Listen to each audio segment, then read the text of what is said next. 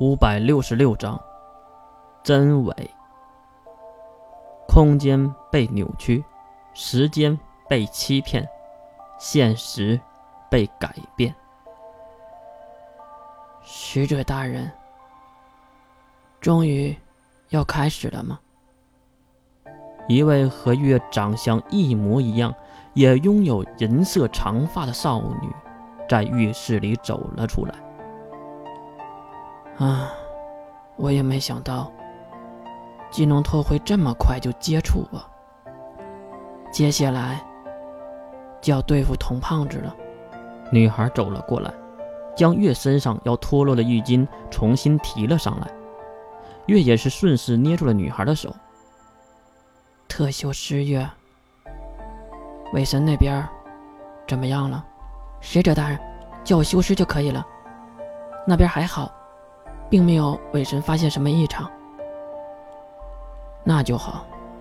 至少现在，我们还不能和他们对战。如今附小一方，水兵一方，还有金龙透，再加上童胖子，这四股势力已经够麻烦了。再加上伪神，那就更热闹了。使者大人，您为什么要欺骗金龙透呢？您还是不相信他吗？特修斯很明显不懂月的行为。放心，金龙头有来雪灵这个保险在，最终还是会知道真相的。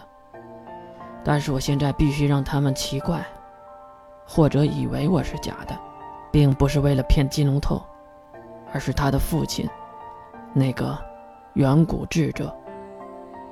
原来是这样。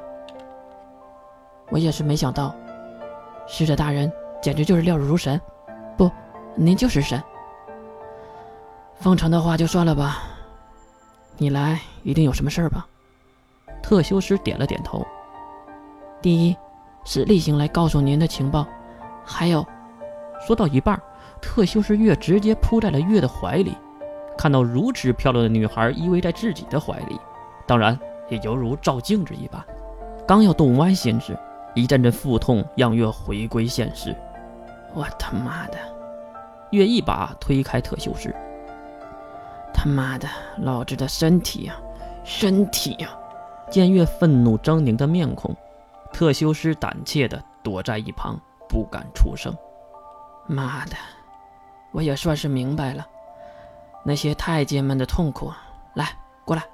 月向颤抖的特修斯摆手。听到月的召唤。特修斯急忙跑了过来，再次靠在月的身上。别忘了，我们犹如一个人一样亲密。明月是我的灵魂生母，而你是明月肉体分离，同根同源，同体同命。虽然最初你是为了对付我而生的，但是这并不影响我们之间的关系，对吧？听到这里。特修斯红着脸，闭上了眼睛，抬起了头，见他踮脚的样子，还真是有些趣味。月也是压不住自己心中的欲火，对着他的额头就亲了下去。亲吻过后，月放开特修斯。接下来，我有两个事儿需要你去办。什么事儿，使者大人？您尽管吩咐。首先，要在我在场的情况下。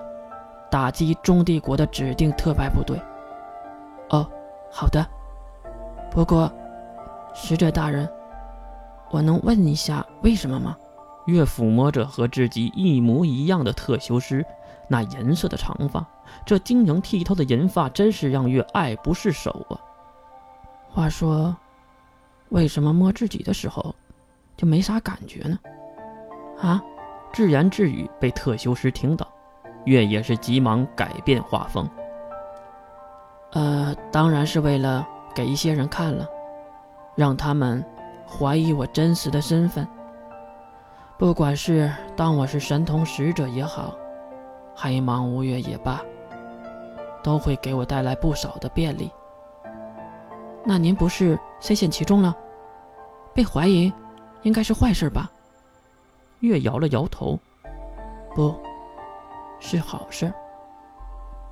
因为在路上我杀了大炮一家，还弄残了不死一族的两个老家伙，还有九刀已经目睹了是我干的，所以你要出面让他们失去判断力。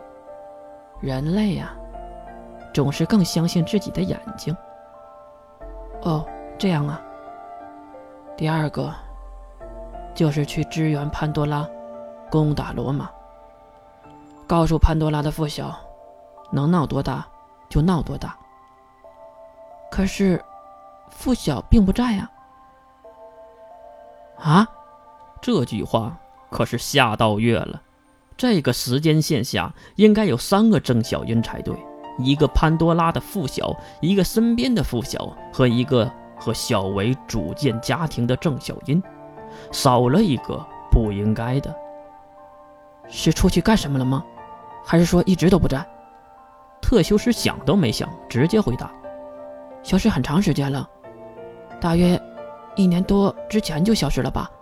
反正当小姐是这样说的。”哦，这样啊？不会吧？月隐隐约约的感觉到了一股股凉意，有些怀疑自己是不是算错了什么。算了。附小的事儿，你要多留意一下。他如果出现，就第一时间来告诉我。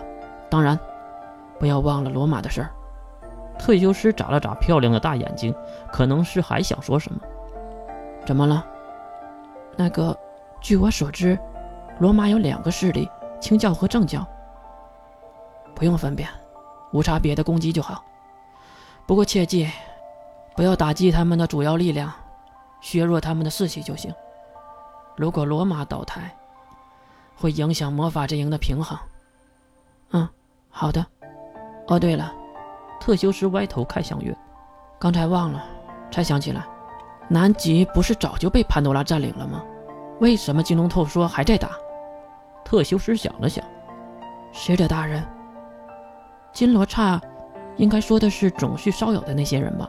是赵国 S 零一的人，要不要灭掉他们？不用，去巩固一下南极战线就行。